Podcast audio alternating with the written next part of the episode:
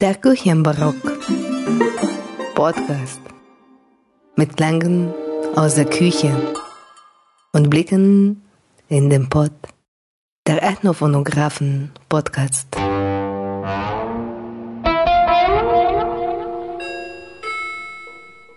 Hallo. Detlef Wegener. Kommen Sie rein, zweite Etage. Harte Tour. Das nimmst du alles auf dich, um hierher zu kommen. Harte Tour. Kommen Sie rein, legen Sie ab. Sehen Sie aus wie ein Schneemann. Ja. So, jetzt fühle ich mich aber echt hier wie zu Hause. Sehr gut. Herzlich willkommen. Mütze lege ich doch irgendwie auf eine Heizung.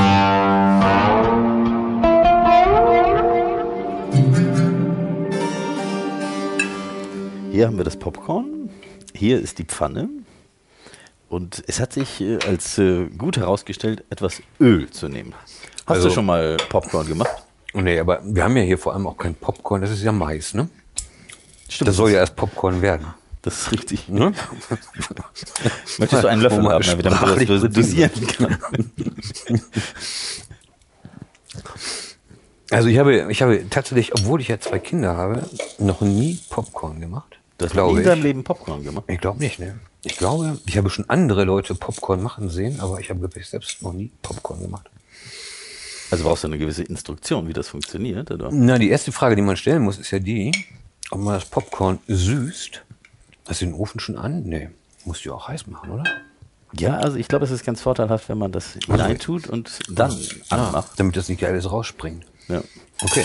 Und es gab so die Frage, wie viel tut man da hinein? Und Ja, ich würde so optimistisch hier zwei, ich würde mal sagen drei Löffel, ne? Also hier so also in der Anleitung steht sozusagen in der den Boden bedecken.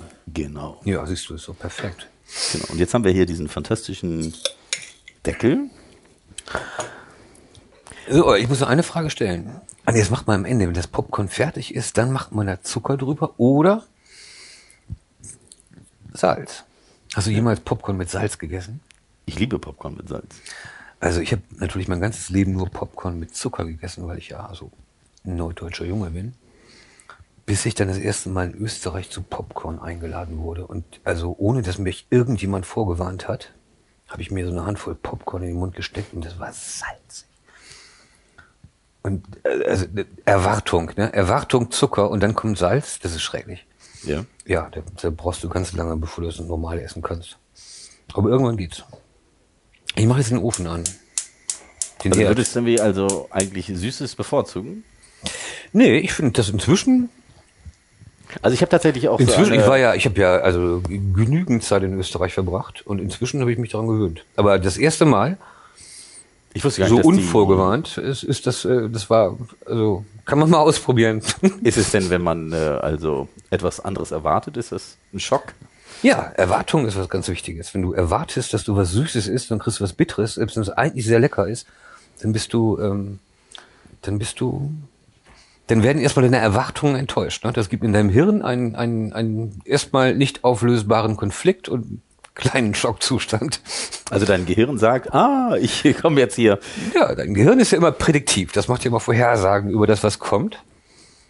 Und, und auf Basis dessen, was es erwartet, ähm, reagiert es dann auch. Und wenn was völlig Unerwartetes passiert, dann sind die Reaktionen anders und auch die Empfindungen und auch Geschmackserlebnisse, als, ähm, als wenn was Überraschendes passiert.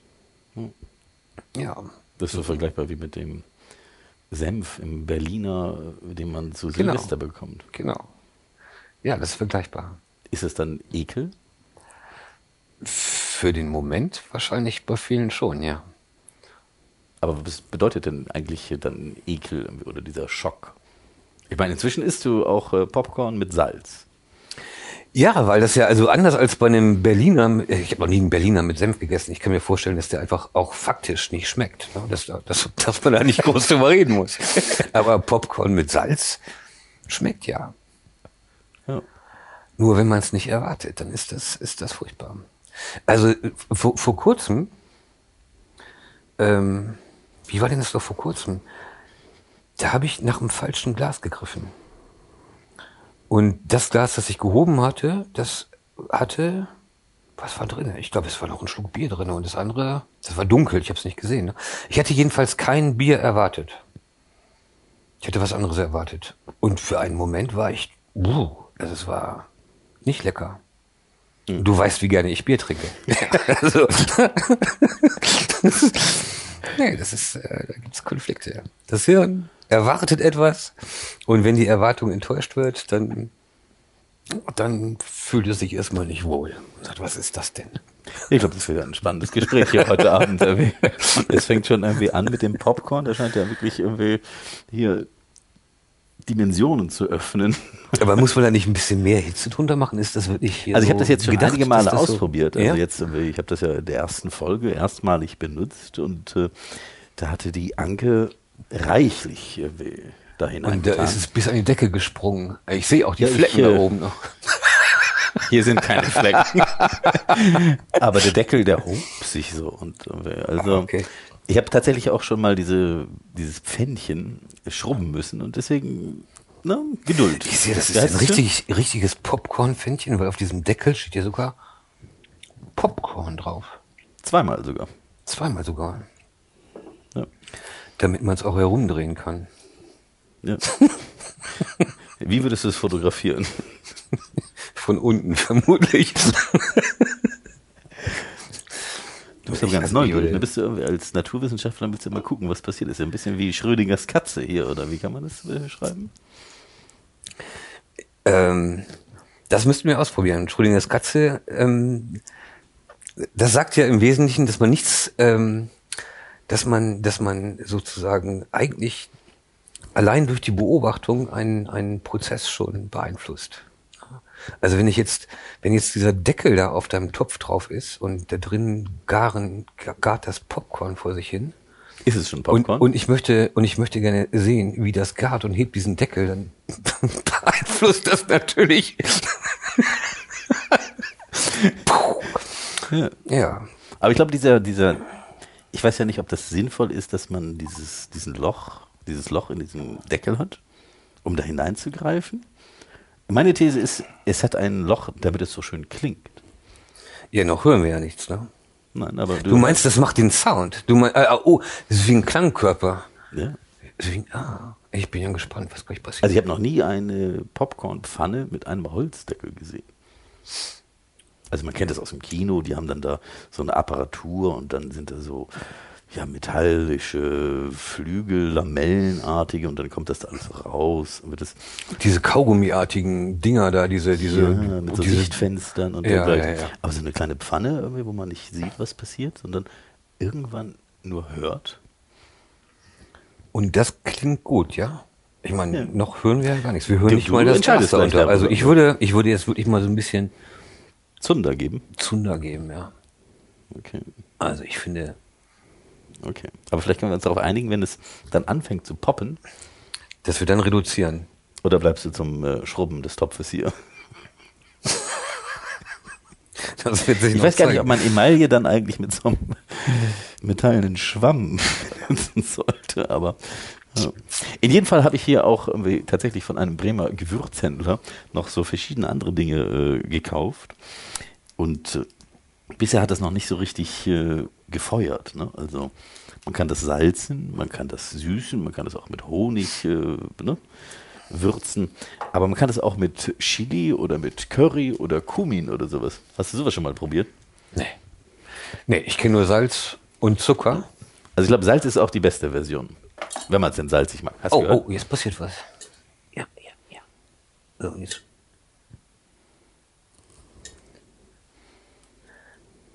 Jetzt, wo ich das höre, ne? Ich habe doch schon mal Popcorn gemacht. Auch in, auch in einem Topf. Aber mit so einem kleinen Metalldeckel drauf. Das war auch ziemlich aufdringlich. Also, Und wo war das? Naja, wahrscheinlich in meiner Küche, ne? Also.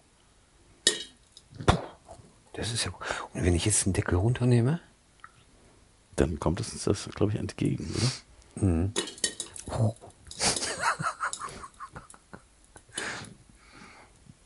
Das poppt ja.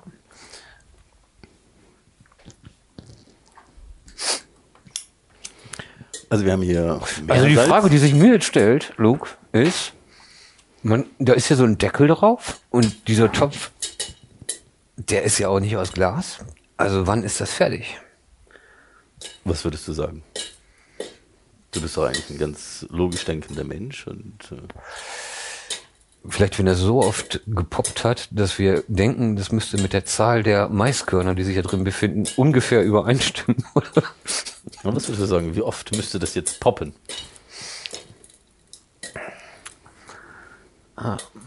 143 Mal. 143 Mal. Hast du die Geduld, gleich zu zählen? Nee. Nee, nee. Also Geduld. Also auch kein Interesse, glaube ich.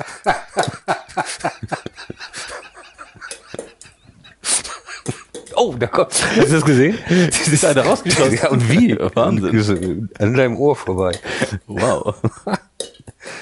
Krass. Aber du siehst, dass es schon ziemlich heiß Der sah aber ziemlich gut aus, als er vorbeigeflogen ist. Ich weiß nicht, wo der gelandet ist. Da hinten. Hier, ja. Guck mal, da Oh, das war der.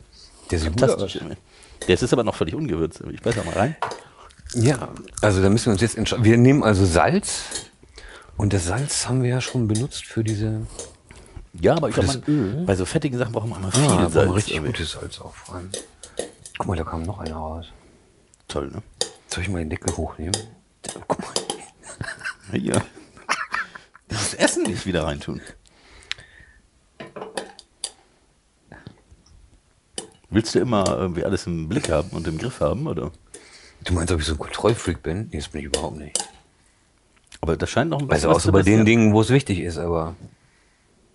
Aber stell dir vor, jetzt irgendwie brennt der Topf an oder so. Also dein, dein, dein, dein Vorschlag ist also, es ist, das ist dann fertig, wenn es nicht mehr poppt, weil dann sind die alle aufgepoppt. das ist ja. Ne? Ja. Ja. Aber das kann man ja eigentlich erst entscheiden, wenn das Poppen vorbei ist. Und dann sind sie ja schon in dem Zustand, wo sie anbrennen. Ne? Oder? Ja, das ist so. Also jetzt zum Beispiel nimmt das, aber ist immer noch da. Aber es nimmt deutlich ab. Ach, das sind immer so einzelne hier. Du kannst ja mal den Deckel öffnen, mal sehen, was passiert.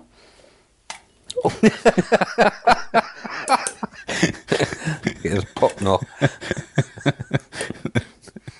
Na, ich meine, im schlimmsten Fall sind halt einige Maiskörner, wie du ja korrekt beobachtet hast, noch nicht aufgegangen. Ja. Und äh, vielleicht reicht uns das an Popcorn. Mhm. Okay, ich mache mal diese, dieses Gas aus.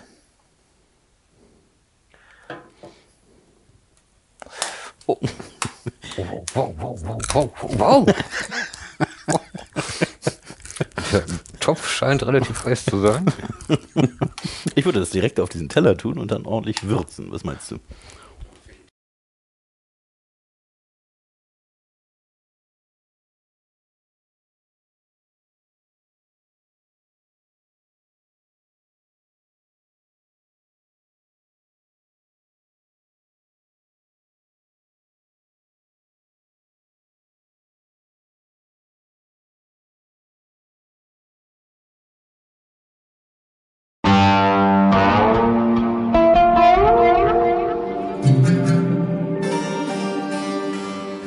Hier zusammengekommen und mein Gast ist heute Herr Dr. Detlef Wegener. Und äh, Detlef, der ist Neurophysiologe und der kommt aus Brake. Das ist so ein Ort an der Weser, unweit von Bremen. Und wie haben wir uns eigentlich nochmal kennengelernt? Wir haben uns im Hinterhof eines kleinen, sehr abseitig gelegenen sizilianischen Hotels kennengelernt, in das ich mich zurückverzogen habe, um eigentlich niemanden zu sehen. Das war meine feste Absicht. Und dann bist du auf den Ethnophonographen gestoßen. der damals noch kein Ethnophonograph war, wohl aber abends auf seinem Hocker vor seiner Tür hockte, in diesem, in diesem kleinen Innenhof, von dem so fünf, sechs Türen in kleine Apartments abgingen, neben so einem, neben so einem kleinen alten Turm, glaube ich, ne, der so als, als das Hotel Ja, Hotel hieß, fungierte. Und, und, äh, und dann sagtest du, was sagtest du? Du sagtest ähm, Good evening, irgendwas Englisches. Und ich habe so geantwortet. Und dann fragtest du mich, where are you from? Und ich sagte möglicherweise Bremen.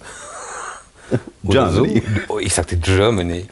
Ja, möglicherweise habe ich dich nur für einen englisch sprechenden Italiener gehalten. Und dann sagtest du, glaube ich, oh, moin. aber wir stellten jedenfalls fest, dass wir eigentlich nur ein paar Straßen auseinander wohnten. Ich äh, will jetzt aber gar nicht zu sehr in das abtauchen, was uns verbindet, sondern ich möchte heute also Detlef Wegener hier eben als Gast begrüßen und äh, ihn in seiner Rolle als Neurophysiologen befragen.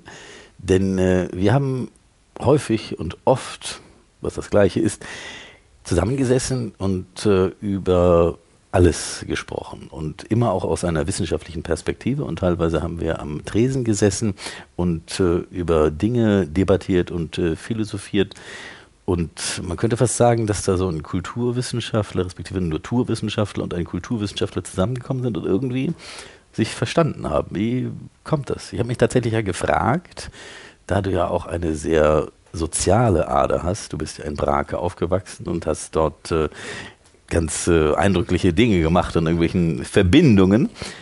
Und also, also ich glaube, das in Brake aufwachsen macht einen aber nicht zum sozialen Menschen.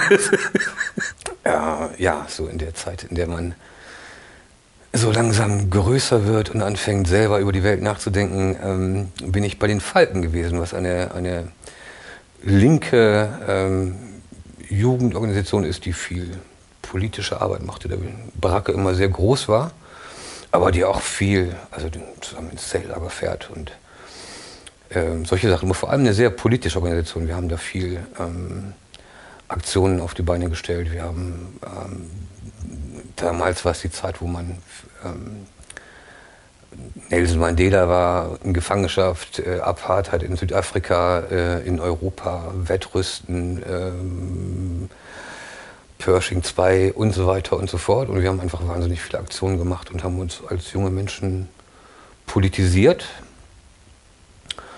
und, ähm, und auch viele Seminare verbracht. Also fast jedes zweite Wochenende waren wir auf dem Seminar und haben auch viel gelesen einfach. Ne? Also wir haben uns nicht nur, wir haben nicht nur Aktionen gemacht, sondern wir haben uns auch wirklich versucht zu bilden und, und haben manchmal ein ganzes Wochenende verbracht, indem wir Rosa Luxemburg-Texte gelesen haben oder uns mit, äh, mit geschichtlichen Fragen beschäftigt haben, solche Sachen. Aber wir hatten immer viel Spaß dabei. Es war nie langweilig. Das ist sehr eindrücklich. Ich habe mich dann eigentlich, ich weiß nicht, ob ich das jemals so konkret gefragt habe, aber eigentlich ist das so eine Biografie, die auch in eine, sag ich mal, sozialwissenschaftliche Richtung gehen könnte. Warum hast du dich also gegen ein sozialwissenschaftliches Studium entschieden und äh, dich für ein Studium der Neurobiologie und Physiologie entschieden? Also ich habe, ich habe ähm, tatsächlich auch eine Weile darüber nachgedacht, Germanistik zu studieren. So in der Zeit, wo man darüber nachdenkt, was mache ich eigentlich mit meinem weiteren Leben, was studiere ich und so weiter und so fort, war, gab es, äh, gab es so auf meiner Agenda gab es drei Fächer. Das war, das eine war Germanistik, das andere war Architektur und das dritte war Biologie. Das ist ziemlich breit gestreut. Ne? Aber wie kam es dann, dann konkret zu dieser Biologie? Also du hast mit Biologie angefangen und dich dann sozusagen spezialisiert, oder wie?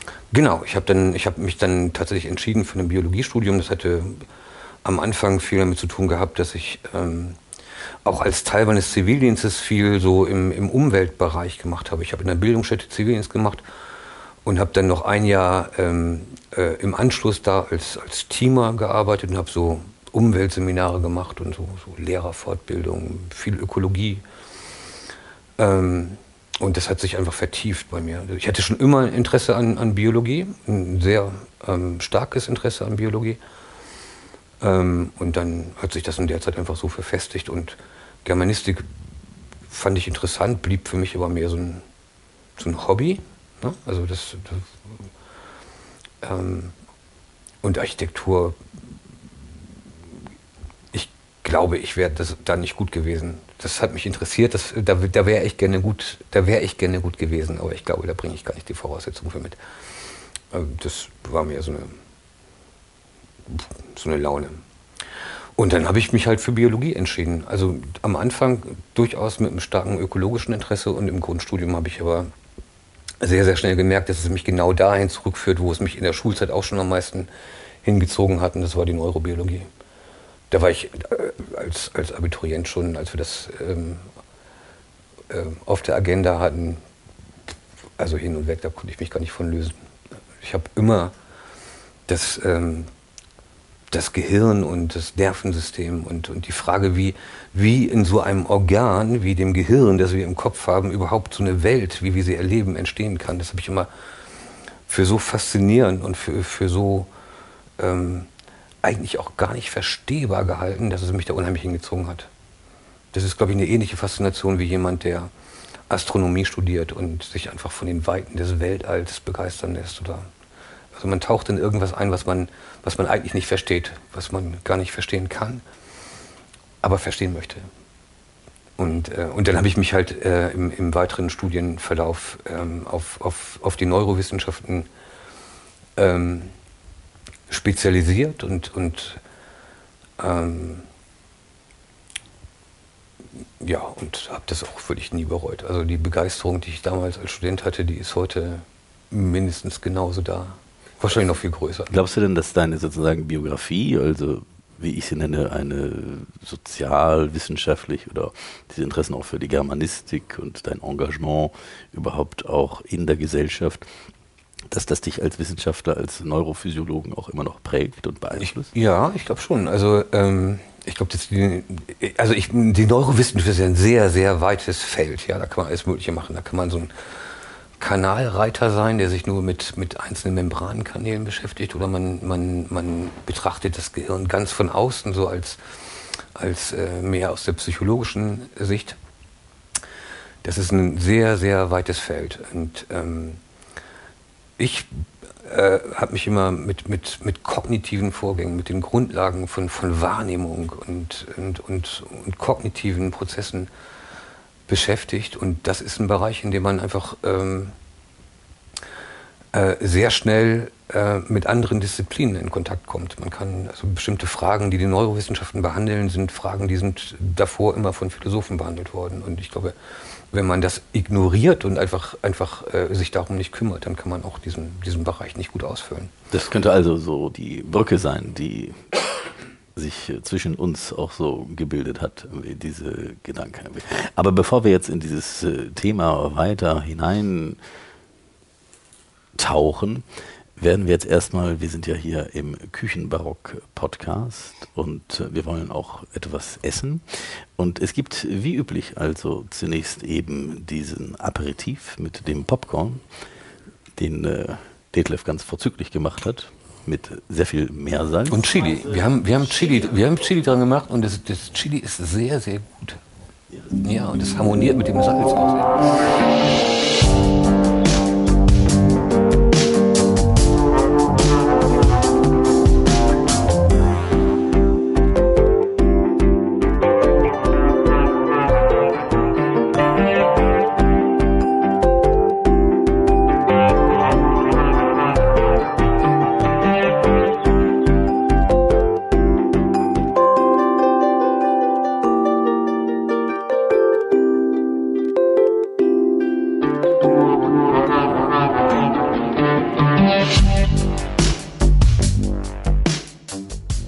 Gerade die Süßkartoffelpommes, die so vor sich hin frittieren.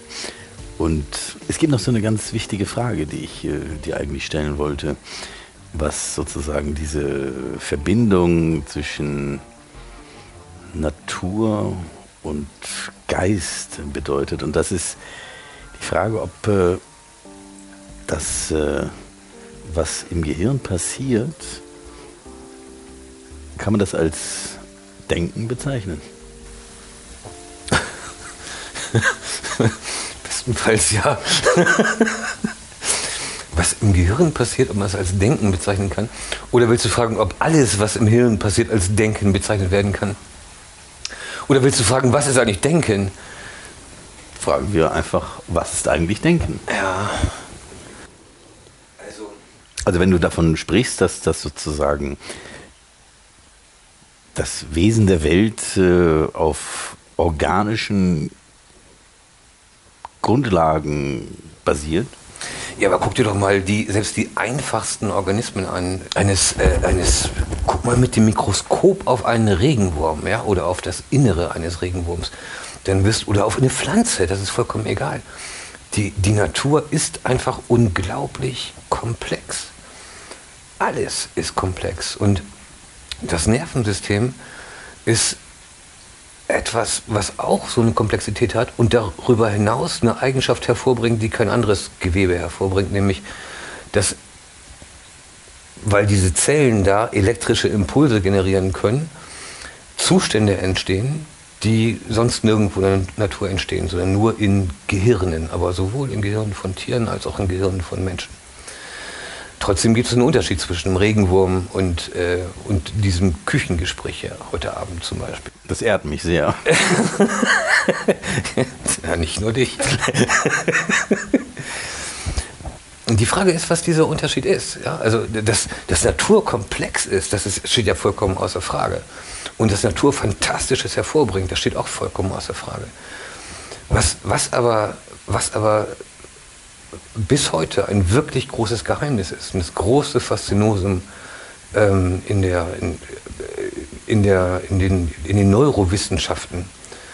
Ähm, das sind halt die besonderen Leistungen, die offenbar in Gehirnen von, von, von, von Tieren und Menschen entstehen können. Und man kann da auch über, man muss da gar nicht über irgendwie so typisch menschliche ähm, Sachen wie Sprache oder sonst was, äh, Mathematik, Philosophie und sonst welche geistigen Leistungen sprechen.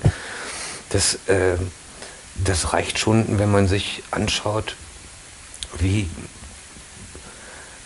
selbst Tiere, die in Gruppen zusammenleben, ihr Verhalten aufeinander abstimmen und auf die Umwelt abstimmen. Ja? Das Gehirn ist sozusagen das Organ, das Tiere befähigt hat, sich adaptiv an ihre Umwelt dynamisch anzupassen, nicht erst über Generationen hinweg sich langsam anzupassen, sondern in jeder Situation mhm. ein, ein, ein passendes Verhalten zu generieren. Das ist das Besondere und das ist das Faszinierende. Und Wann fängt denn das Denken dann an? Ja, Denkt ein die, Tier? Das hängt sehr stark davon ab, was, was, für, ein, was für eine Definition und Vorstellung man von Denken hat. Ähm, den herkömmlichen ähm, den herkömmlichen Definitionen nach würde man wahrscheinlich sagen, man muss, man muss Denken überhaupt erstmal durchdeklarieren. Ne? Auf, auf, äh, wahrscheinlich dabei rauskommen, dass es ganz unterschiedliche Ebenen von, von Denken gibt. Ich glaube aber, ich glaube aber, dass wir viel zu früh anfangen, diese, diese Fragestellung nach den allerhöchsten Leistungen zu stellen. Ja? Wie, wie denkt man? Ähm, äh, komplexe Bewusstseinsinhalte, Interaktionen in der Gruppe. Der Hirnforschung ist das vollkommen unverstanden. Es gibt zwar jede Menge Studien, die sagen, hier im Kernspintomographen sind die und die Voxel an, wenn ein Mensch das und das macht, das darauf hin, dass die und die Hirnregion. Was ist ein Voxel?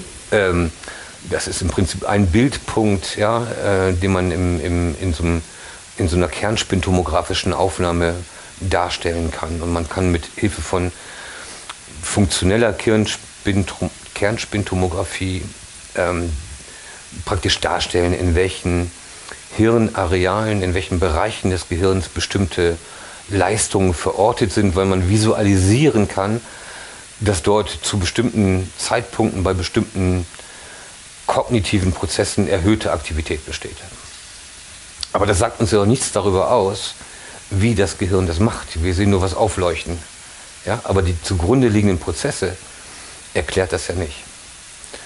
Und, und die sind auch bis heute noch sehr unverstanden. Wir wissen vom Gehirn tatsächlich nicht sehr viel. Wir wissen den anatomischen Aufbau, wir wissen, äh, wir können so ungefähr ähm, kognitive Funktionen verorten oder wissen die Netzwerke, die beteiligt sind. Aber dass wir sozusagen die Sprache der Neurone verstanden hätten, das kann man nicht behaupten. Es gibt sehr, sehr spannende Ansätze in der aktuellen Hirnforschung und ich würde sagen, in den letzten 20 Jahren ist man, ist man ein großes Stück weitergekommen.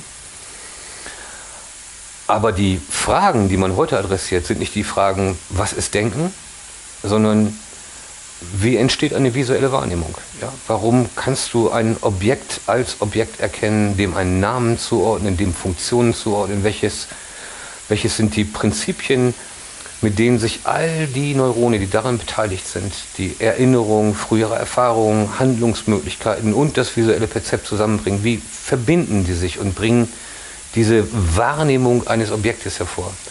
Allein das ist eine extrem komplexe Frage. Ja. Da sind wir ja bei der Frage, die wir vorher gestellt haben mit den Sinneswahrnehmungen. Aber ich würde vorschlagen, dass wir jetzt erstmal gleich diese Süßkartoffelpomme frit essen, die Sie ja. so vor sich hin frittieren. Das ist ja auch schon eine Leistung, überhaupt hier stehen zu können. Und wenn wir mit unseren Gehirnen jetzt hier diese, wie würdest du das beschreiben als äh, Neurophysiologe? Welche Farbe? Das sieht aus wie Karotten, oder? Karotte ist zwar keine Farbe, sondern. Äh die Farbe willst du. Die Farbe, ja, die ist ja jetzt ein bisschen. Also tatsächlich würde ich sagen, die Farbe ist eigentlich eher bräunlich. Aber tatsächlich denke ich, sie ist orange, weil ich irgendwie weiß, dass es orange ist. Also man kann sagen, irgendwie, dass du. Äh um äh, zum Popcorn zurückzukehren, was du nicht als salzig kanntest. Jetzt schaust du in diese Pfanne und äh, siehst Süßkartoffeln ich kannte, ich, und Moment, sagst, also es sind Karotten. Weil das deiner Erwartungshaltung entspricht. Das, das ist das, was du kennst und das, was du kennst, das erkennst du.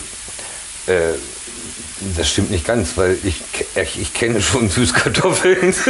Das ist äh übrigens auch als Pommes. Also irgendwo hier in so einem Laden am Dobben hat mir mal jemand, also der Wirt, Süßkartoffelpommes äh, präsentiert, als sie irgendwie ganz neu auf der Karte waren. Er war, er war, er war aus dem Häuschen.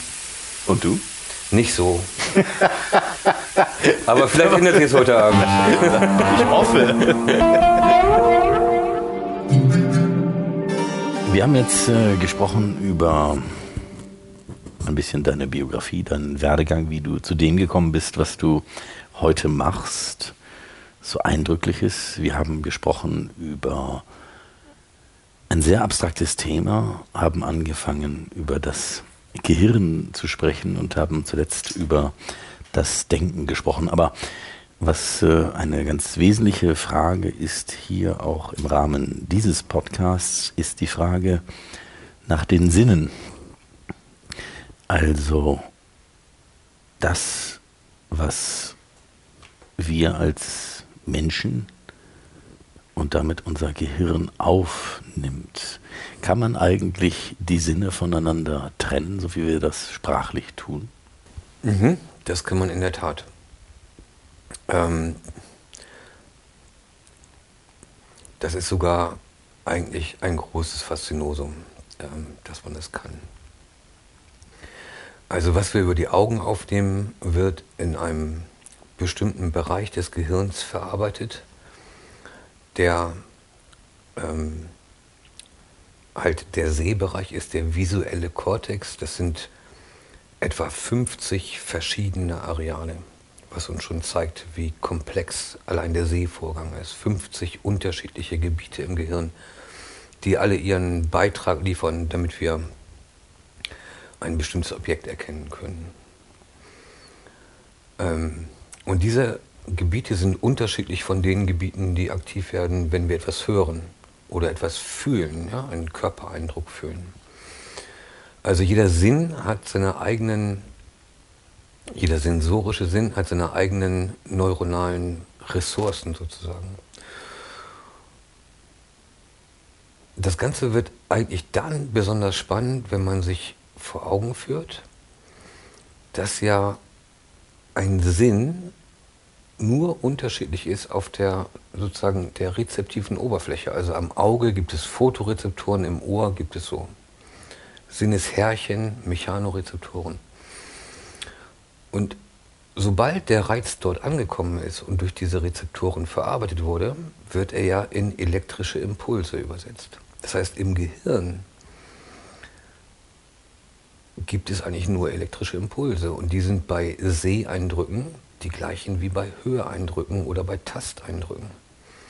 Warum also etwas, was im Sehkortex an Aktivität entsteht, als visuelle Wahrnehmung empfunden wird, ist gar nicht klar. Das ist ein, ein, ein großes Geheimnis. Man kann diesen Reiz auch künstlich stimulieren. Man kann elektrisch mit einem ganz, ganz kleinen Stromimpuls sozusagen Zellen aktivieren und dann hat man einen visuellen Eindruck, irgendeinen Lichtblitz, ja, während die gleiche Aktion im auditorischen Kortex zu einem Höreindruck führt.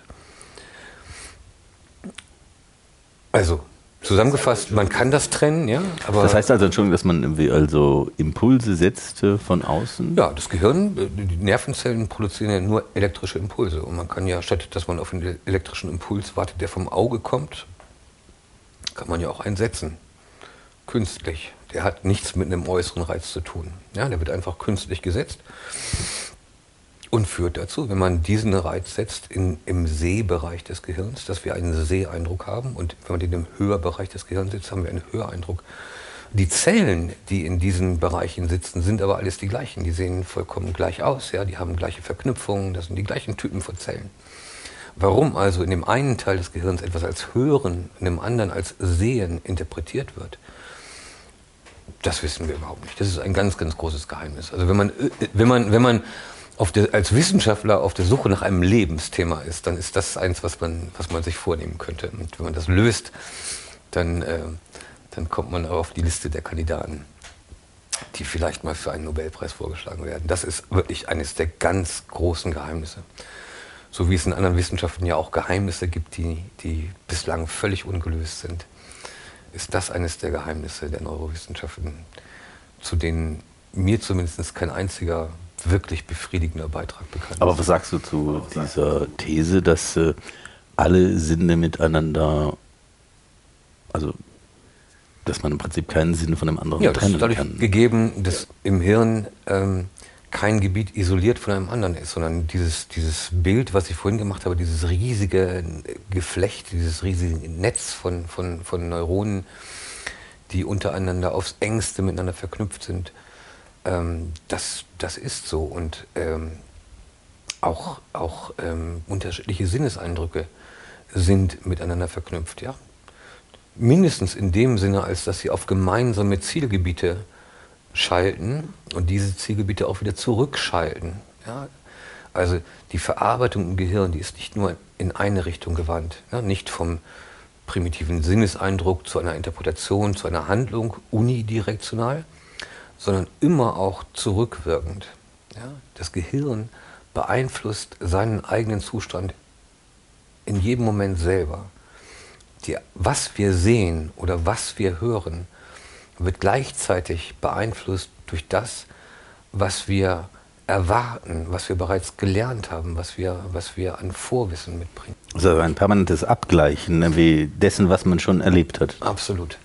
Ist ein permanentes Hin und Her. Ein, ein, ein, das, Gehirn ist eine ähm, ist sozusagen wie ein Straßennetz, in dem der Verkehr nicht gerichtet ist, sondern ständig in alle Richtungen geht, vorwärts, äh, also von, von, von, von Süd nach, nach, nach Nord, von West nach Ost und in, in, in jede andere Richtung auch. Ja? Überall teilen Neurone sich gegenseitig Informationen mit. Und innerhalb des Gehirns gibt es nur diese elektrischen Impulse. Also, dass ein elektrischer Impuls für sich genommen eine Information trägt, die, die, die für uns leicht verständlich ist, das ist ja eigentlich gar nicht vorstellbar. Es ist einfach nur ein elektrischer Impuls. Aber irgendwie entsteht aus dieser Interaktion von Neuronen im Gehirn das, was wir Wahrnehmungen und, und, und und, äh, und Aktionen und, und Erinnerungen und sonst etwas nennen. Ja, daraus entsteht etwas Kognitives, etwas ganz Neues entsteht daraus. Was bedeutet der Begriff der, des Kognitiven? Kognitiv ist ein Hilfsbegriff. Ja, von, man, man braucht viele Hilfsbegriffe, ähm, so, solange man Dinge nicht konkret beim Namen benennen kann. Und kognitiv heißt im weitesten Sinne, dass es Prozesse sind, die, die von, von inneren Zuständen, von internen Zuständen des Gehirns beeinflusst sind. Ja? Eine kognitive Leistung ähm, ist Aufmerksamkeitszuwendung ja? oder ein, das Abrufen einer Erinnerung, einer Entscheidung treffen. Das sind alles Leistungen, die nicht einfach, ähm, wie man in der Hirnforschung sagt, bottom-up erfolgen, sondern die immer das, das, die, die Interaktion in großen Netzwerken brauchen und sozusagen von inneren Zuständen des Gehirns selbst beeinflusst sind.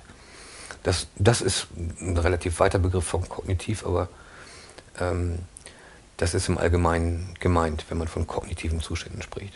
Also es ist im Prinzip sowas wie eine Sinnhaftigkeit dessen, was geschieht. Ja, da muss man jetzt gerade aufpassen, weil die Sinnhaftigkeit im Gehirn hier sozusagen gerade die durch die Sinne geprägte Geschichte ist, ja. Aber sinnhaft im Sinne von ähm, äh, bedeutungsvoll, ja. Ich, ich weise etwas einer Be Bedeutung zu, ich interpretiere etwas, ich bringe etwas in einen Kontext. Also in einem äh, semiotischen Sinne letztendlich. Also was äh, hat eine Bedeutung, was ist ein,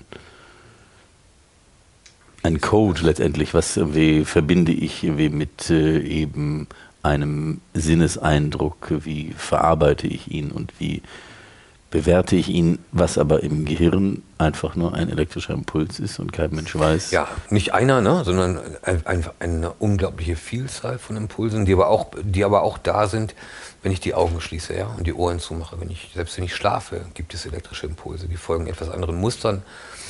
Aber das Gehirn ist niemals so ruhig in dem Sinne. Ja? Wenn es ruhig ist, ist es tot. Ja? Solange es nicht tot ist, ist im Gehirn Aktivität. Und, ähm, und diese Aktivität bildet bestimmte Muster aus, die ich ähm, auf lokaler und auch auf, ähm, also kann ich auf verschiedenen räumlichen Ebenen betrachten, diese, diese, diese Muster, die entstehen. Und mit diesen, mit diesen Mustern scheinen unsere Wahrnehmungen verknüpft zu sein. Ja? Wenn ich etwas bewusst wahrnehme, bilden sich im Gehirn, also in der Gesamtheit der elektrischen Impulse, andere Muster aus, als wenn ich etwas nur sehe, ohne es wahrzunehmen, ja, ohne es später berichten zu können. Ein Reiz trifft meine Augen, aber ich nehme ihn gar nicht wahr. Das ist, ähm, äh, dann fehlen auch bestimmte Muster im Gehirn. Obwohl die elektrischen Impulse da sind, koordinieren sie sich nicht in einer bestimmten Art und Weise. Das ist aber, das ist aber schon etwas, ähm, ähm, wenn wir über die Ebene reden, dann reden wir schon über das, was sozusagen heute die, die Forschung ist. Ja? Wie, wie ist diese Sprache der Neurone eigentlich zu verstehen? Wie entsteht in diesem ganzen Durcheinander von elektrischen Impulsen so etwas wie Bedeutung? Wie sinnvoll ist es, äh, in dem Fall von Sprache zu sprechen? ist, das, äh, wie, ist das eine Tendenz des Menschen, alles zu vermenschlichen? Ja, wenn der Mensch über sich selbst redet, kann, kann, kann das ist ja okay. Aber äh, also was ist Sprache? Sprache ist eine Möglichkeit, sich mitzuteilen, ja, Informationen auszutauschen. Das ist Sprache. Das, kann, das können Wörter sein, wie wir sie benutzen. Das kann aber auch ein Gesang sein, wie Vögel das machen. Das ist in gewisser Weise auch im weitesten Sinne eine Sprache, nicht, nicht gleichzusetzen mit unserer, aber eine Form anderen Informationen zukommen zu lassen. Kommunikation. Das ist Kommunikation, ja. Und, ähm, und im Gehirn gibt es, gibt es Kommunikation. Ja? Neurone kommuni und, und Gruppen von Neuronen kommunizieren miteinander und daraus erwachsen unsere Handlungen und Wahrnehmungen. Also insofern ist es berechtigt, auch davon Sprache zu reden. Das ist keine Vermenschlichung, sondern das ist unser Begriff, um Informationsaustausch im weitesten Sinne ähm, zu benennen. Ja? Es gibt ja auch den Begriff der, der Körpersprache, der braucht ja auch keine Worte, das ist auch ein Informationsaustausch. Sprache ist Austausch von Informationen mit anderen. Und wenn man sich jetzt beispielsweise vergegenwärtigt, äh, ein Mensch, dessen Gehirn funktioniert, der aber nicht äh, im Sinne von der Sprache, die wir sprechen, kommunizieren kann, kommuniziert letztendlich doch weil sein Gehirn kommuniziert. Oder ist es eine Vermischung verschiedener Ebenen, die nicht sinnvoll ist? Also möglicherweise. Ich meine, ein, ein Mensch, der äh, in irgendeiner Art und Weise so ge daran gehindert ist, mit anderen Menschen zu sprechen, kann natürlich immer noch einen, einen inneren Dialog führen, wenn, wenn ähm, also zumindest ist nie ausgeschlossen, dass er das kann. Ne? abhängig von, von seiner Erkrankung, von, seinem, ähm, von, von der Ursache ähm, dieser Unfähigkeit mit anderen zu reden, kann er trotzdem noch einen inneren Dialog führen, kann mit sich selbst ähm, im, in der Debatte stehen. Und natürlich kann er das auch nonverbal tun. Also das, Aber das ist ein, ein wackeliger Bereich. Also ich glaube, da, da kommt man. Versuchen wir das gerade ein bisschen konkreter zu fassen mit einem Beispiel. Beispiele sind ja auch äh, immer vorteilhaft, um etwas begreiflich zu machen. Es gibt ja den Komponisten, Musiker Ludwig van Beethoven. Der ist ertaubt. Und äh, es gibt jetzt diese eindrückliche These, dass er ja weiterhin komponiert hat. Und diese Komposition von Musik, ohne selber von außen hören zu können, also in sich hören zu können, ist das also möglich? Was sagt der Neurophysiologe dazu? Kann man also in seinem eigenen Kopf äh, Komponien, also Sinfonien entwickeln, ohne selber zu hören? Oder wo fängt das Hören an und wo hört es auf? Also, dass man es kann, hat Beethoven ja eindrücklich bewiesen. Also, wenn die Berichte stimmen, war er am Ende quasi wirklich taub, hat seine eigene Musik nicht mehr über sein Ohr hören können, aber er hat eine ähm, extrem ausgeprägte innere Repräsentation seiner Musik gehabt und, und seiner Töne. Und er war in der Lage, sozusagen rein kognitiv, rein, rein intellektuell Musik ähm, zu komponieren. Aber da muss man natürlich auch wissen, dass Musik ja nicht nur, nicht nur alleine der Höreindruck ist, sondern auch das Wissen um die Klänge beinhaltet. Ne? Ich meine, Beethoven hat komponiert, indem er Noten aufgeschrieben hat. Der war ja nicht davon abhängig, dass er jeden Ton irgendwie hat, irgendwie sich selbst vorspielen müssen und dann überlegt hat, was für eine Note ist das und die dann aufgeschrieben hat, sondern der Weg bei, bei, bei sehr guten Musikern geht ja auch umgekehrt. Sie können auf dem Papier etwas komponieren, weil sie die Natur der Noten kennen und offenbar ähm, zumindest manchmal in der Lage sind, alleine aus der Partitur den Klang zu erschließen. Ja, das ist einfach eine Leistung. Also ich kann das überhaupt nicht. Ne? Die wenigsten werden das können, aber manche Menschen können das. Ähm, solche Leistungen sind möglich. Ebenso wie andere Menschen ähm, besondere Fähigkeiten haben, innere Repräsentationen zu bilden, zum Beispiel von Zahlen. Ja? Und in der Lage sind, in kürzester Zeit ganz komplexe mathematische Operationen ähm, zu berechnen, weil sie eine innere Repräsentation von Zahlen haben, die über das Durchschnittsmaß weit hinausgeht. Ja?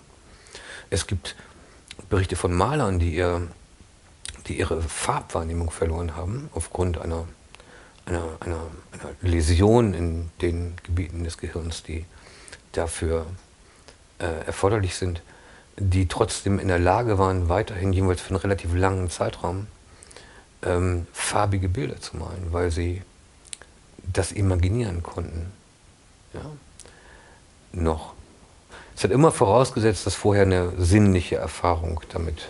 Also man muss die Erfahrung gemacht haben, um äh, in der Folge dann diese Repräsentation im Kopf zu also haben. Also Beethoven hätte wahrscheinlich keine Musik komponieren können oder das, oder das kann man zumindest in Frage stellen, wenn er nie selbst gehört hätte. Ja? Ähm, dann hätte er in der Tat nur schreiben können, Noten schreiben können. Das hätte er vielleicht auch nach einer bestimmten technischen Abfolge machen können. Aber dann hätte er diese Musik nicht repräsentieren können, weil sein, sein, sein, sein, sein, sein, seine Hirngebiete, die dafür notwendig sind, sich nicht hätten entwickeln können. Denn dafür ist die, die Reizerfahrung wichtig. Ja? Wenn ich einen Reiz niemals erfahre, einen, einen Hörreiz oder einen Sehreiz, dann kann ich auch keine innere Repräsentation bilden, obwohl die Zellen alle da sind. Ja? Aber die Zellen alleine reichen nicht aus, sondern die Verknüpfungen sind es. Und die sind in der Tat erfahrungsabhängig. Ja? Das sind die ersten ähm, zehn, zum Teil noch, noch mehr Jahre unserer Kindheit und frühen Jugend, in denen das Gehirn ähm, selbst so basale Eigenschaften wie Sehverarbeitung äh, ausbildet. Man sagt, dass das visuelle System bis zum 12. und 13. Lebensjahr braucht, bevor es, bevor es richtig entwickelt ist und wir wirklich Tiefenwahrnehmung, Geschwindigkeitswahrnehmung, all das so repräsentieren können, dass wir uns sicher in der Umwelt begegnen. Aber dieser Begriff der Repräsentation ist ja äh, hochspannend, weil er in sich schon wieder eigentlich, also in sich sehr weit ein weiter Begriff ist, also ein sehr schwieriger Begriff auch. Also im Sinne von Repräsentation. Ich bin, repräsentiere etwas, äh, stelle eine Institution dar oder ich repräsentiere bei einer Messe das äh, Trinken des Weines als das Blut Jesu oder ich habe diese Idee der Repräsentation von einer Wiedervergegenwärtigung und Also in den Naturwissenschaften ist der Begriff der Repräsentation viel basaler. Ja, da kann ich sagen, also im einfachsten Sinne oder in einem nachvollziehbaren Sinne könnte ich sagen, ähm, die zwei Buchstaben EI repräsentieren ein Ei. Ja? Also ich schreibe zwei Buchstaben hin und habe sozusagen eine, mit diesen beiden Buchstaben vermittel ich die Vorstellung eines Eis. Ganz einfach. Es ist eine Repräsentation. Diese beiden Buchstaben repräsentieren Ei. Und auf einer neuronalen Ebene kann ich mir einen Zustand von Neuronen vorstellen, in dem genau das passiert. Dass ich nämlich die Vorstellung eines Eis habe. Das heißt, es gibt irgendein Muster von Neuronen, irgendeinen neuronalen Zustand, der genau das Ei repräsentiert. Aber das Gehirn sucht jetzt nicht den Buchstaben E und den Buchstaben I, Nee, um sich ein nicht. Ei vorzuführen. Das kann es bestimmt nicht. Aber es sucht vielleicht zusätzlich zu, zu, zu, äh, zu dieser ganz elementaren Repräsentation noch ähm, ähm, Erinnerungen an den Geschmack. Ja, das Gefühl, mag ich das oder mag ich das nicht? Und, und, ähm, und alles Mögliche, was man sonst so verbindet mit Ei. Ja, ist fragil und man kann es kochen und Ostern und sonst was. Also ich habe möglicherweise ein ganz schnell ein, ein großes Assoziationsgebiet. Und das alles ist letztendlich Teil einer Repräsentation eines, eines, eines Konzepts, des Konzepts Ei. Ja? Also das ist ganz basal zu verstehen. Ich habe eine in irgendeiner Art und Weise symbolische Beschreibung eines, eines Gegenstandes zum Beispiel. Aber das ist ja die spannende Frage, auch immer wieder und schon im 13., 14. Jahrhundert gewesen, die Frage des Nominalismus. Und ich habe gerade den Eindruck, dass du bedauerst, dass es für bestimmte Dinge noch keinen Namen gibt. Also Dinge benennen zu können, um Phänomene zu erklären. Ja, du hast mich ja gerade gefragt, was, was, was heißt ähm, der Begriff kognitiv eigentlich? Und ich habe gesagt, das ist ein Hilfsbegriff, den man benutzt, solange man eigentlich nicht sagen kann, wovon spricht man wirklich. Also ein Hirnforscher wär- wäre ja glücklich, wenn er sagen kann, pass mal auf, kognitiv, das bedeutet, dass im präfrontalen Kortex das passiert und sich dann die Areale mit dem und den zeitlichen Strukturen so und so verbinden. Bla bla bla. Ja? Aber das Vielleicht wäre die. Antwort etwas zu lang und wir würden dann sagen, nee, die Antwort ner- nervt doch, ja, und wir wollen wieder unseren alten Begriff zurück. Aber ähm, man, man, man benutzt bestimmte Worte, um etwas zu beschreiben, das man auf der Ebene, auf der man es eigentlich gerne beschreiben können würde, noch nicht beschreiben kann. Könnte man sagen, dass das Universum des Gehirns also viel komplexer und weiter ist, als die Sprache des Menschen je sein wird?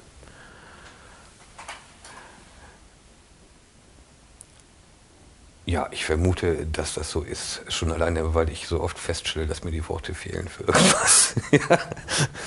Aber also klar, also das, ich meine, das, was, was, was, was ist denn unsere, was ist denn unsere ähm, sprachliche Welt gegenüber der Erlebniswelt, die, der wir jeden Tag ausgesetzt sind? Also wir können uns ja immer bemühen, alles Mögliche auch in Sprache zu, zu fassen, aber wie oft scheitern wir daran? Also ich glaube, ähm, dass, dass das, was unser Gehirn uns sozusagen an, Erlebnissen ermöglicht, dann doch irgendwie das Maximum ist und dass es nichts gibt, was darüber hinaus reichen kann.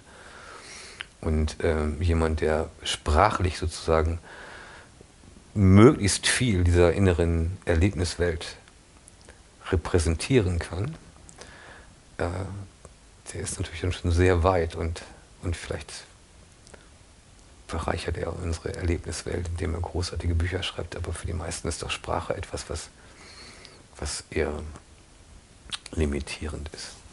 Ja, es gibt ja in den Geisteswissenschaften diesen Begriff des äh, sogenannten Linguistic Turn, der ja im Prinzip bedeutet, dass äh, die Welt, in der wir leben, eine sprachliche Welt ist. Jetzt gibt es aber auch äh, eben eine Hinwendung in den Kulturwissenschaften zu sagen, dass eben die Sprache nicht äh, die Grenze unserer Welt ist. Also ganz bestimmt nicht. Ich erinnere mich gerade an einen Kybernetiker, der schrieb, ähm, indem er sich auch verschiedene Sprachen anschaute und, ähm, und, und äh, sich dafür interessiert hat, was, dass es ja in jeder Sprache gibt es ja Dinge, die kann man in, in, in dieser Sprache viel umfangreicher und besser ausdrücken als in einer anderen Sprache. Ja? Ähm, dieser Kybernetiker, der gleichzeitig irgendwie an Hirnprozessen interessiert war, äh, sagte den schönen Satz, dass Kommunikation überhaupt funktioniert, ist ein Wunder. Ja, nachdem, er, nachdem er sozusagen die, das, das, das Limitierende von Sprache ähm, untersucht hat. Und auch ich weiß ja überhaupt gar nicht, ob die Dinge, die ich gerade im Kopf habe, während ich diese Fragen beantworte, sich in irgendeiner Art und Weise wirklich in meinen Worten wiederfinden und anderen Menschen mit vollkommen anderen Erfahrungshintergründen zugänglich sind. Also man kann im Prinzip von einer Art auch äh, Grammatik sprechen, die wir benutzen, um miteinander, also um einander zu verstehen. Also ein gewisses Regelwerk wie für dieses Phänomen benutze ich dieses Wort, für jenes benutze ich jenes und ich setze sie in Zusammenhang durch ein Verb beispielsweise und äh, diese Sprache abstrahiere ich auch auf äh, kognitive Prozesse. Ja, aber gleichzeitig weiß ich ja nicht, ob, ob das, was ich mit einem bestimmten Begriff verbinde, ja, meine Erfahrungswelt, die sich hinter diesem Begriff verbirgt, auch der Erfahrungswelt entspricht, die sich bei dir mit diesem Begriff verbirgt. Wir kennen beide das Wort Repräsentation. Trotzdem haben wir gerade festgestellt, dass ich mit diesem Begriff etwas viel Basaleres, Simpleres, Naturwissenschaftlicheres verbinde als, als du. Ja? Und man muss sich dann erstmal darüber austauschen, bevor man überhaupt versteht, was der andere meint. Genau, das ist ein ganz äh, zentraler Begriff auch der Ethnophonographie, nämlich der dialogische Prozess, den wir hier auch gerade äh, vollziehen. Und äh, ich würde aber vorschlagen, eben einen kleinen Übergang zum Hauptgang ja, äh, zu machen. unbedingt zum nächsten Gang kommen, das glaube ich auch. Wobei hier noch so ein paar dieser kleinen Süßkartoffel-Potatoes. Schmecken denn diese Süßkartoffeln? Die sind. Äh, Habe ich dich überzeugen können? Sind. Ähm, Bisschen läppsch, ne? Läppsch, ja. Also die sind, ähm, vor allem diese Soße hier, die ist ganz äh, hervorragend. Und mit dieser Soße aber ich glaube, du kriegst gleich nochmal ein Stück Baguette.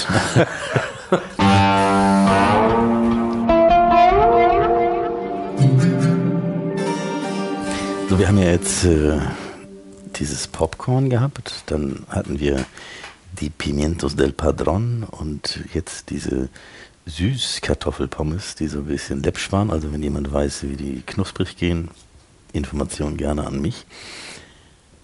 Was ist dir aufgefallen an dieser Menüfolge? Detlef? Äh, ähm, das waren alles, ähm, das waren alles, das waren alles einzelne Dinge. Ne? Das war Popcorn, Jalapenos, Süßkartoffeln. Also das war kein Geschnicksel mit Beilagen oder sowas, sondern eine Sache, auf die man sich konzentrieren kann. Das ist mir aufgefallen. Alles kam aus der Pfanne oder diesem Topf. Ich glaube aber, das ist, nicht, das ist, nicht, die Antwort, auf die du, auf die du wartest. Ähm, hat sie irgendeinen Bezug zu diesem Abend heute?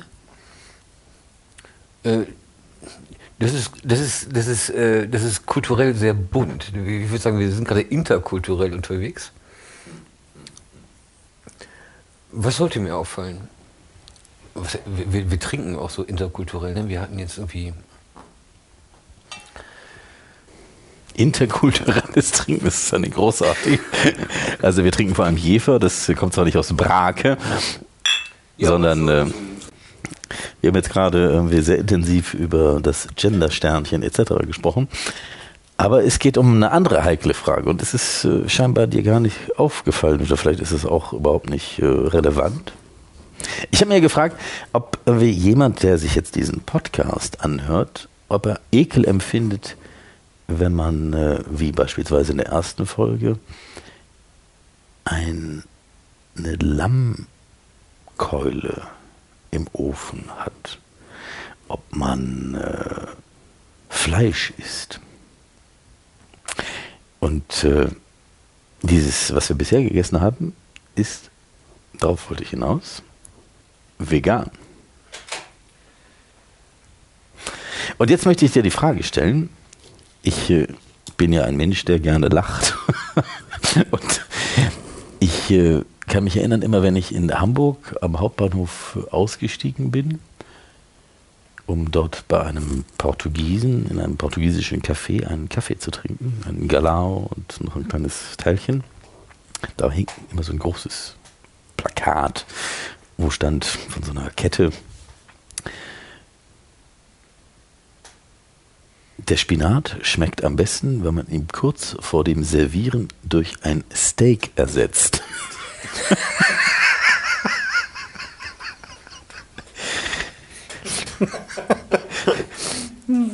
Und ich wollte dich jetzt fragen, das menschliche Gehirn, wie es heute funktioniert und äh, zu solch äh, sonderbaren Podcasts wie diesem führt, hätte es sich so entwickeln können ohne den Verzehr von Fleisch? Es gibt dazu eine These, ähm, die, die, äh, die sich in einem, ich glaube, im letzten oder vorletzten Jahr erschienenen Buch findet, die darauf hinausläuft, dass die ähm, Tiersippen und, und die Gesellschaften, die jagen gegangen sind, äh, vor der Herausforderung standen, sich zu koordinieren, sich abstimmen zu müssen, als Gruppe agieren zu müssen. Äh, was eine hohe kognitive Herausforderung ist, während ähm, diejenigen, die das Gras auf der Steppe fraßen und das den ganzen Tag tun mussten, weil es so einen geringen Nährwert hat, ähm, diesen, diesen erhöhten Verhaltensanforderungen nicht ausgesetzt waren. Und die These dieses Buches oder die Antwort, die sich aus diesem Buch ergibt, wäre ein eindeutiges äh, Nein, das Gehirn hätte sich so nicht entwickeln können, wenn nicht diese besonderen Herausforderungen, sich zu verhalten, bestanden hätten. Und die haben sich in der Evolution zumindest eben ähm, äh, in der Jagd wiedergefunden. Jetzt kann man darüber sprechen, ob es auch andere Möglichkeiten gegeben hätte, das zu machen. Aber in der Evolution des Gehirns war, war die Jagd etwas, was, was in der Tat sehr wichtig war. Also war das Fleisch war nahrhaft und man musste auch den ganzen Tag irgendwie ähm, sich mit, mit Essen beschäftigen. Ja? Äh, und hatte Zeit für Kultur zum Beispiel ja? und konnte Höhlen bemalen und ähnliches. Ähm, also ich glaube, so, sowohl kulturwissenschaftlich als auch ähm, in anderer Hinsicht ähm, ist das für die Evolution, äh, glaube ich, etwas gewesen, was, sagen wir mal, Spuren hinterlassen hat. Der Fleischkonsum und Spuren im, ähm, sozusagen im positiven Sinne der, der ähm, Entwicklung von Fähigkeiten, die bis dahin wenig entwickelt Also insofern ist ja dann also der, das ist ja sozusagen eine, eine Brücke zwischen dieser Neurophysiologie oder Neurobiologie oder dem, der Entwicklung des Gehirns und der Kultur, was ja auch ein kreatives äh, Schaffen, also ein kreativer Prozess ist, denn äh, Kultur stammt ja von dem Begriff des Kultivare, also des, des Anbauens, Anpflanzens an, also dessen, was man im Prinzip dann äh, machen konnte, weil man nicht mehr Gras gefressen hat oder wie auch immer. Aber die Idee zu sagen, jetzt gut, wir haben durch diese Aktionen des Jagens, durch diese kulturellen Praktiken, die kulturelle Praxis entsprechend unser Gehirn trainiert. Also ich möchte eine Gegenfrage stellen und einen Einwand machen. Ich glaube, das Anbauen von Gemüse, das war weit nach den Höhlenmalereien. Und die Höhlenmalereien würde man doch genauso als Kultur bezeichnen, denn, denn da, da ist Geschichte aufgemalt worden. Da sind die Geschichten äh, dieser, dieser, dieser Völker, dieser Gruppen, die, sich, die damals gelebt haben, festgehalten worden und weitergegeben worden. Und das war weit vor dem Ackerbau und sonstigen. Also wenn der Begriff der Kultur auf den Ackerbau zurückgeht, bin ich jetzt sehr verwundert, weil er, weil er vielleicht ein bisschen, ein bisschen tiefer zurückschaut. Ja, aber das Gehirn gibt es auch schon länger, als es den Begriff Gehirn gibt, oder? Ja, ja. Ja, ja, aber wir sagen nicht, dass wir uns mit dem Begriff des Gehirns auf etwas beziehen, was erst viel später gekommen ist. Also ich wundere mich gerade darüber, dass der Begriff Kultur von Kultivare und du hast es gerade mit Ackerbau, Anpflanzen in Verbindung gesetzt. Ja. Also die Bedeutung des. Das wu- mich wundert es gerade. Also ich würde sagen, Kultur ist viel älter als Ackerbau. Ja, also Kultur ist in jedem Fall älter, aber der Begriff, den wir benutzen, um das zum Ausdruck zu bringen, was wir unter Kultur verstehen, geht eben auf irgendwie die Römer zurück, die ja so viel hervorgebracht haben, zurück. Und äh, das ist eben das äh, Anbauen und äh, das äh, Bearbeiten des Feldes, das äh, Anlegen.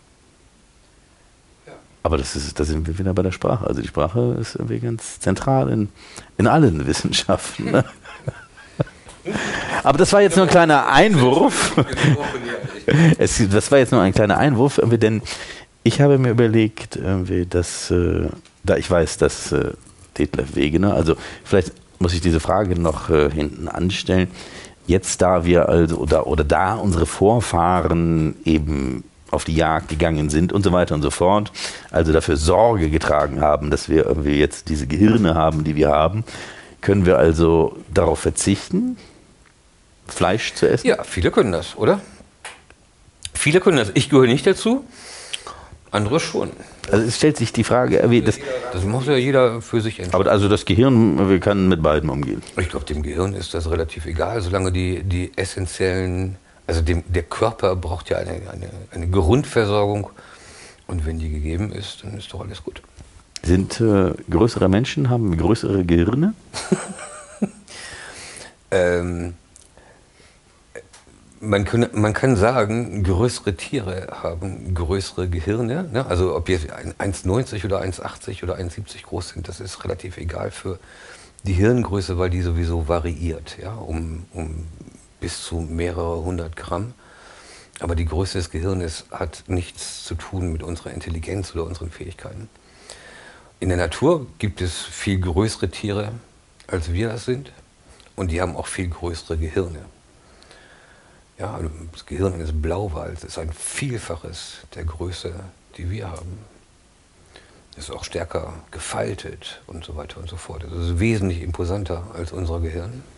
Aber das ist jetzt genau der Übergang, Entschuldigung, das ist jetzt genau der Übergang, um äh, auf die Frage Antworten zu finden, die wir eigentlich äh, noch stellen wollten, nämlich die Sinne und vor allem die Hierarchie der Sinne und vielleicht sogar bezogen auf äh, den Wahl, den sechsten Sinn. Aber jetzt erstmal gibt es den Hauptgang und ich habe mich entschieden, also ein Steak auf Spinat zu servieren.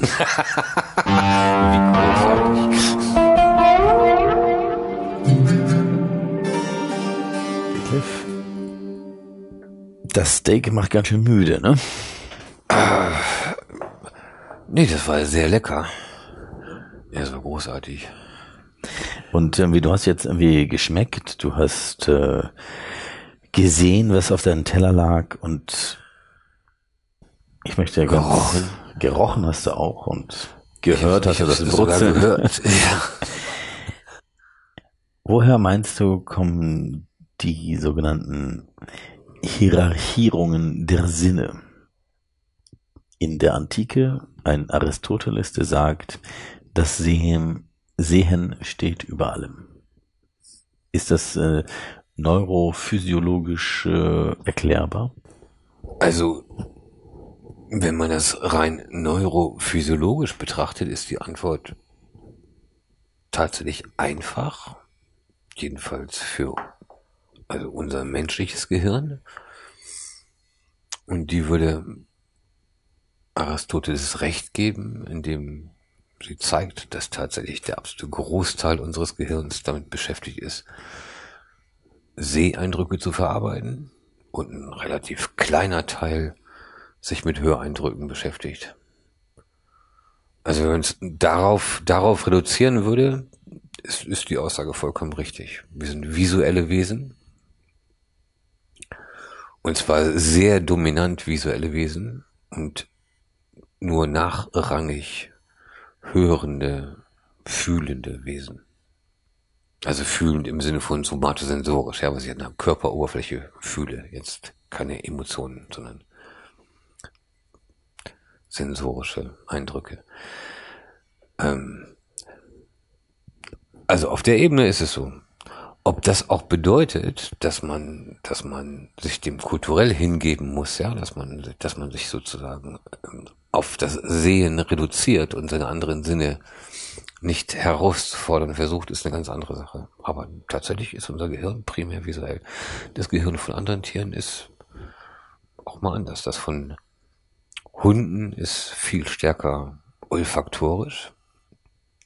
Uns bleibt nur ein klitzekleiner Teil dessen übrig, was im Tierreich verbreitet ist. Im Tierreich gibt es einen riesigen olfaktorischen Bulbus im Gehirn. Ja, in, in, in, den allermeisten Tieren ist der wirklich sehr ausgeprägt.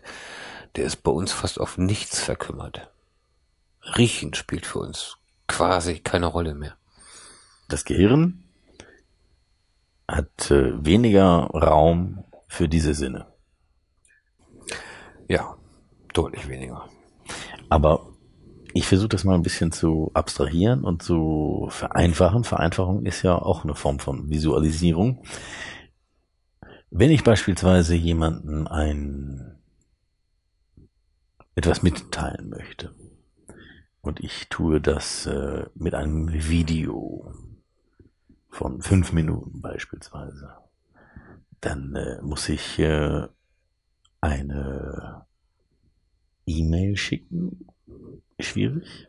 Ich muss irgendwie einen Raum schaffen, wo sich jemand etwas anschauen kann. Also es gibt unglaubliche Datenmengen auch im digitalen Sinne, was das Visuelle betrifft. Also was wie Bildmedium betrifft.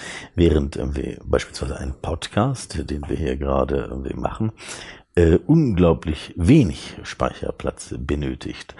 Ist also die Fragestellung, dass ein Video gegenüber einem Podcast ja eben unglaublich viel Datenmengen bedeutet, auch relevant für eine Hierarchisierung im Sinne von einer Wertschätzung eines Sinnes. Du könntest auch anders fragen. Du könntest auch fragen, ist der reine Umstand, dass wir mehr Neuronen, also viel, viel, viel mehr Neuronen brauchen, um um einen visuellen Eindruck zu verarbeiten, sagt dir irgendwas über die Hierarchie von Sinnen aus. Danke, dass du diese Frage so konkret stellst. Genau. Ich habe ja so, ich habe ja so rein quantitativ geantwortet. Haben gesagt, ja, wir, also das, wir sind primär visuell, weil wir so viel mehr Hirnzellen dafür verbrauchen.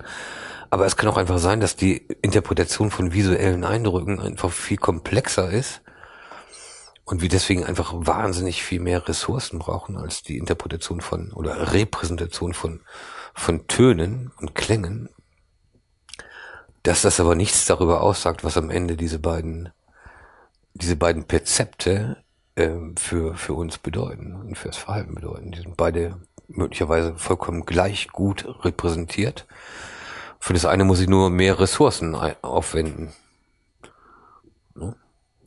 Das kann ich aber nicht beantworten. Also ich, ich glaube, wir sind, wir sind, wir sind tatsächlich in unserer ganzen Art, wie wir durchs Leben geben, primär visuell orientiert. Aber wir haben natürlich auch einen Hörsinn, den wir vielleicht manchmal etwas weniger einsetzen, als wir ihn einsetzen können. Es gibt ja die Idee, dass der Hörsinn der philosophischste aller Sinne sei. Kannst du das bestätigen? Ich kann äh, nee, weiß ich gerade nicht, worauf du anspielst, aber mir fällt gerade ein Beispiel ein, was dir vielleicht entgegenkommt, nämlich das Beispiel eines eines blinden Menschen, der ähm, dadurch sozusagen eine große Öffentlichkeit bekommen hat, dass er ähm, Fahrrad fährt und extrem Bergsteiger ist. Äh, also ein blinder Mensch, der unter Verzicht auf visuelle Eindrücke trotzdem Leistung vollbringt, von dem man normalerweise denken würde, dafür muss ich sehr, sehr gut sehen können. Fahrradfahren beispielsweise verlangt, dass ich die ganze Umwelt um mich herum visuell wahrnehme. Dieser Mensch macht das rein mit Klängen und zwar fast so, wie, wie, ähm, wie Fledermäuse das machen. Und einen Trick entwickelt, indem er Klickgeräuschen, ja, ein, ein, ein zwischen die Speichen geklemmter Bierdeckel, der Klickgeräusche macht und das Echo dieses, dieser Klickgeräusche wird zurückgeworfen von Hindernissen an der Seite. Und weil kein visueller Sinn zur Verfügung steht, ähm, ah, ist dieser, ist, ist, ist, ist dieser Mensch alleine auf seine auditorische Wahrnehmung zurückgeworfen, aber ist auch durch nichts anderes abgelenkt und beweist, dass damit Orientierungsleistungen und Wahrnehmungsleistungen möglich sind, die weit über das hinausgehen, was wir uns ähm, so vorstellen können, die ja primär visuell sind. Wir verlassen uns einfach auf unseren visuellen Sinn und kümmern uns um das Auditorische nicht so sehr. Glaubst du denn zum Beispiel, dass also der Mensch irgendwie der in der Lage ist, es gibt ja auch zahlreiche andere Beispiele von Menschen, die beispielsweise unter einer Pergola stehen blind sind und mit Klickgeräuschen dir sagen können, dass es sich um eine Pergola handelt, also nicht um ein geschlossenes Dach, sondern um ein halb offenes Dach oder was auch immer, dass wir also in der Lage sind, wenn wir denn unsere Sinne äh, ausreizten, noch viel mehr und äh, anders die Welt wahrnehmen würden, als wir das äh, derzeit tun. Ich glaube, man muss sich klar machen, dass, dass, dass die Gesamtzahl an Info die Gesamtmenge an Informationen, die zu jedem Zeitpunkt auf uns einströmt über unsere Sinnesorgane, extrem groß ist. Und dass wir uns überhaupt nur deswegen erfolgreich in unserer Welt orientieren können, weil wir aus dieser Gesamtheit an Informationen die Information selektieren, die gerade wichtig ist. Und andere Informationen ausblenden. Die meisten von uns verlassen sich auf visuelle Informationen primär. Ja, für uns spielt visuelle Information primär die größte Rolle. Das heißt zwar gar nicht, dass wir nicht ebenso gut unsere Aufmerksamkeit auf andere Informationen lenken können. Was ich damit sagen will, ist, es ist eine Frage der Aufmerksamkeitszuweisung. Es ist nicht eine Frage der Kapazitäten des Gehirns und ob wir alles ausschöpfen, was wir an Möglichkeiten haben, sondern wir können immer nur eine bestimmte Menge an Informationen in einem Moment verarbeiten. Ob die auditorisch ist oder visuell oder somatosensorisch, hängt davon ab, ob wir dieser Dimension die entsprechende Aufmerksamkeit zuweisen und uns darauf konzentrieren, dass wir jetzt zum Beispiel in diesem einen Moment im Wesentlichen Töne verarbeiten wollen und alles andere ausblenden. Und das kann jeder von uns. Wir sind alle damit ausgestattet, ja. Das ist vielleicht ein bisschen Training, die einen können das ein bisschen besser als die anderen, aber grundsätzlich können wir das alle.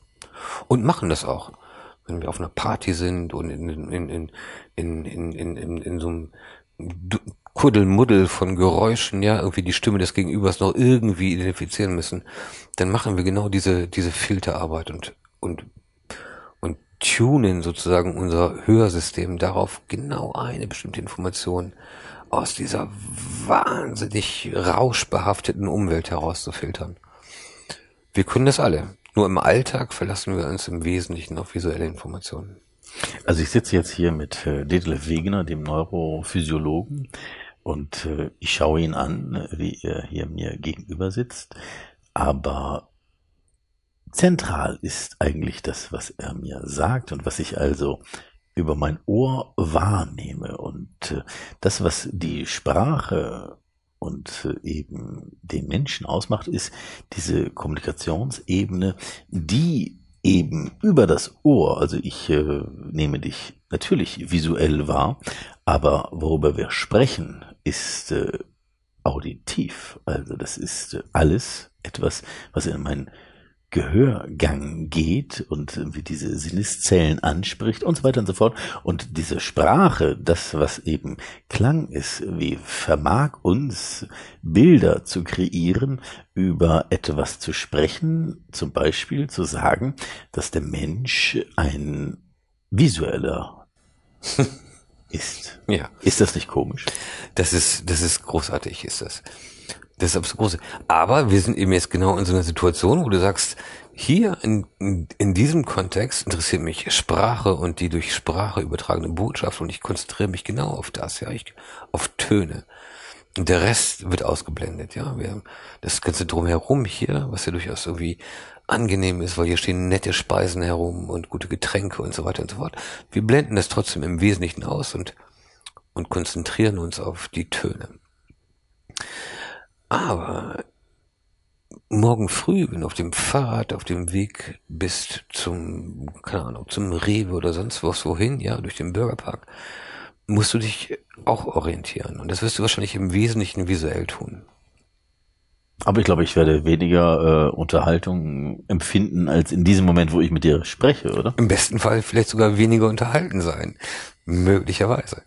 Es ist, was ich damit sagen will, was ich damit sagen will, ist, wir haben, ist doch ein, ein riesen dass wir sozusagen also unterschiedliche Informationsquellen haben und je nachdem, in welchem Kontext wir uns befinden, können wir die eine oder andere nutzen und uns auch und uns auch auf die sozusagen so fokussieren, dass wir den Rest ausblenden. Ja? Und können nur sehen oder können nur hören oder können auch nur fühlen. Ja.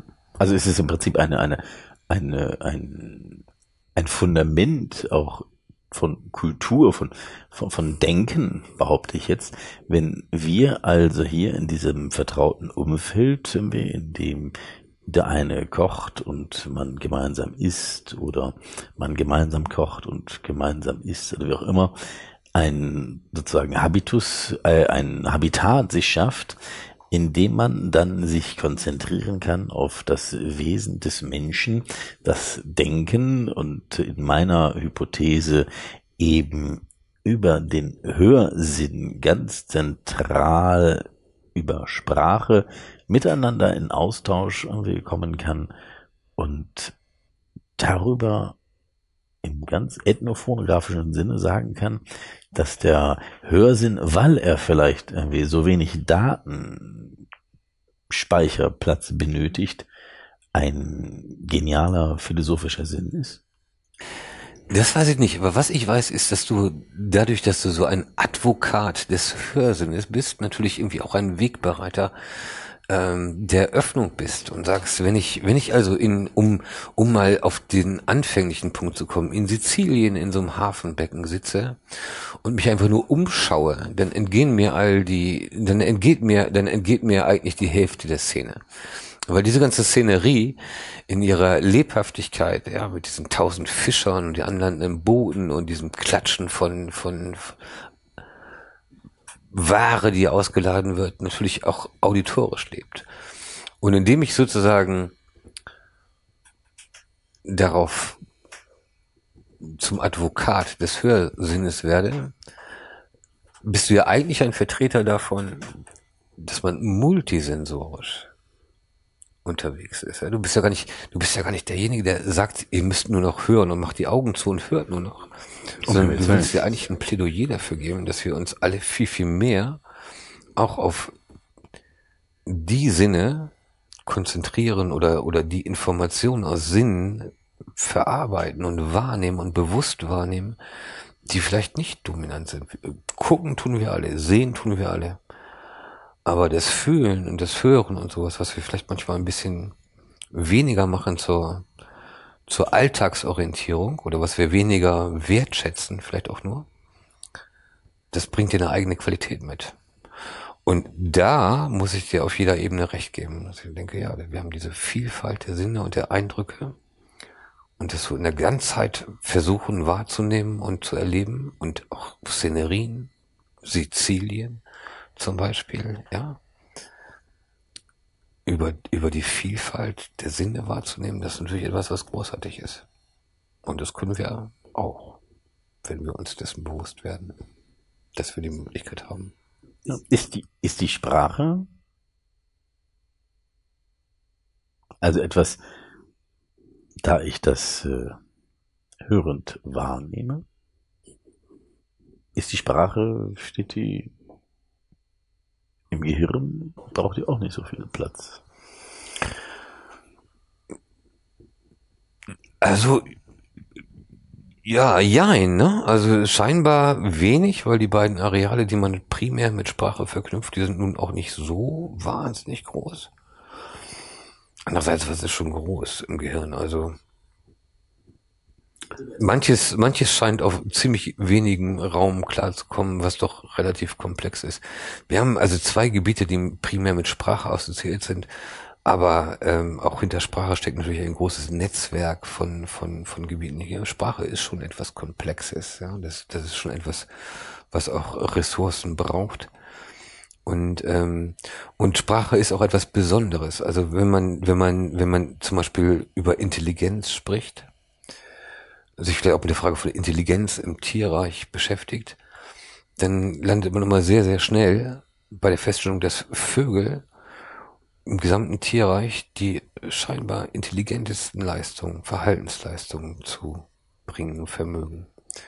Vögel sind sehr, sehr auffallend. Vögel sind ganz bemerkenswerte Tiere, wahrscheinlich etwas unterschätzt. Vögel sind gleichzeitig diejenigen, die durch ihren Gesang ein extrem entwickeltes Maß an Kommunikation haben.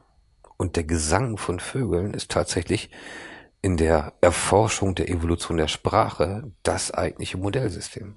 Ja, also wenn wir etwas über menschliche Sprache lernen wollen, dann muss man eigentlich anfangen beim Gesang der Vögel.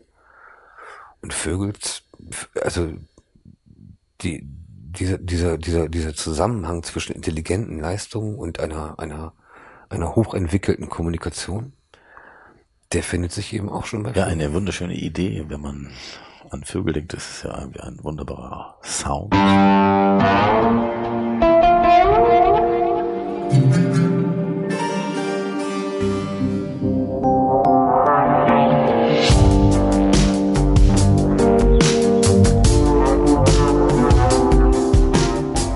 Auf den ersten Blick ist das Gehirn eine relativ homogene Angelegenheit. Ja. Nervenzellen sind ziemlich ähnlich und den ersten Blick ist es sehr homogen, wie so ein Orchester, was nur Geigen oder Violinen hat oder so. Aber, aber wenn man, wenn man das Gehirn betrachtet auf der Ebene, auf der sozusagen diese Violinen miteinander interagieren, dann entstehen ganz, ganz, ganz viele Ebenen. Ganz viele, ganz viele Schichten entstehen. Und äh, das ist das große Geheimnis der Sprache des Gehirns, das auch nicht verstanden ist vollständig. Aber wenn man das auf der Ebene betrachten würde, ist es trotzdem vielleicht eine ganz besondere Symphonie, die nicht durch viele Instrumente getragen wird, aber durch viele Arten der Interaktion. Und wenn man Welt sozusagen versteht als die Verschiedenartigkeit, die man trotzdem zusammen schwingen lässt, dann ist das eine großartige Sache.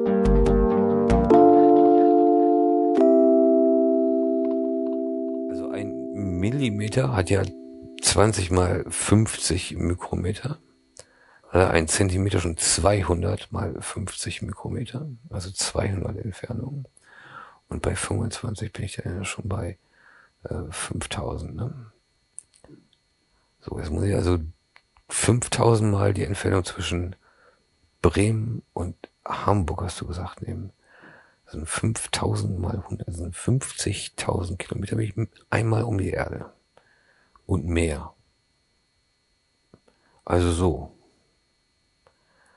Also wenn der nächste Nachbar in Hamburg sitzt, dann ist der weitest entfernteste mehr als einmal um die Erde entfernt. Wenn ich mich jetzt nicht völlig verrechnet habe, ist es ja auch schon spät. Ja, so. Aber, aber das kann man ja dann, das kann man ja mal nachrechnen, ob ich jetzt Quatsch gemacht habe.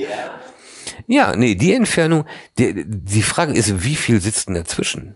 und mischen sich ein. Das ist der eigentlich, der, der, der Punkt ist nicht so, ist nicht so sehr, wie weit ist der, der, der am weitesten entfernte weg. Übrigens ist der am weitesten entfernte tatsächlich auch nicht irgendwo im Hirn, sondern ist im Körper. Ja, wir haben, wir haben ein relativ großes Nervenzellgeflecht im Bauchraum. Wir haben entlang des Rückenmarks natürlich, ja, das dritte, weil wir auch noch das periphere Nervensystem haben, also was entlang des Rückenmarks geht und so. Also wir müssen letztendlich Informationen über äh, bei, einer, bei einer Körpergröße von 1,80 Meter, ne, muss man über entsprechende Distanzen Informationen senden. Das, das sind die Entfernungen im Körper. Aber im Gehirn sind die Entfernungen gar nicht so groß. Beim Menschen allerdings vergleichsweise viel größer, vergleichsweise viel größer als bei anderen Tieren. Deswegen haben wir auch so viel weiße Substanz. Ja, weil, weil die, weil, weil im Hirn selbst Nervenzellen, die in völlig unterschiedlichen Gebieten sitzen, immer noch miteinander reden und Verbindungen haben. Die Verbindungen sind alle, die sind alle in Myelin eingebettet und Myelin ist nur Fett. Und das ist der Grund, warum tatsächlich, das ist ein bisschen frustrierend, aber der überwiegende Teil des Gehirns ist einfach nur Fett. Also wir reden die ganze Zeit über so ein schönes Organ und wenn man es am Ende am Ende einfach mal analysieren würde, wäre es im Wesentlichen Fett. Ja, in der Küche sagt man. Ist ein bisschen ernüchternd, ne? Das ist Geschmacksträger. Das ist auch wieder wahr. Das ist auch wieder wahr. Das ist,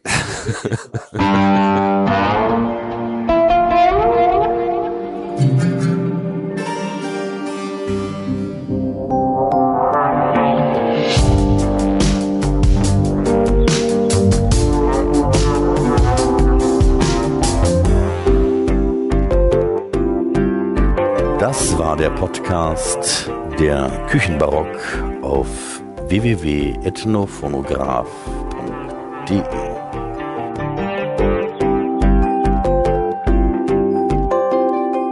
Die Sprecherin des Intros Esther Forgatsch, die Musik komponierte Ilja Koric.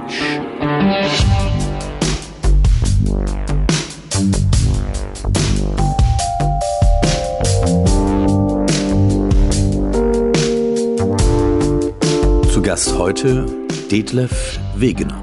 Herzlichen Dank.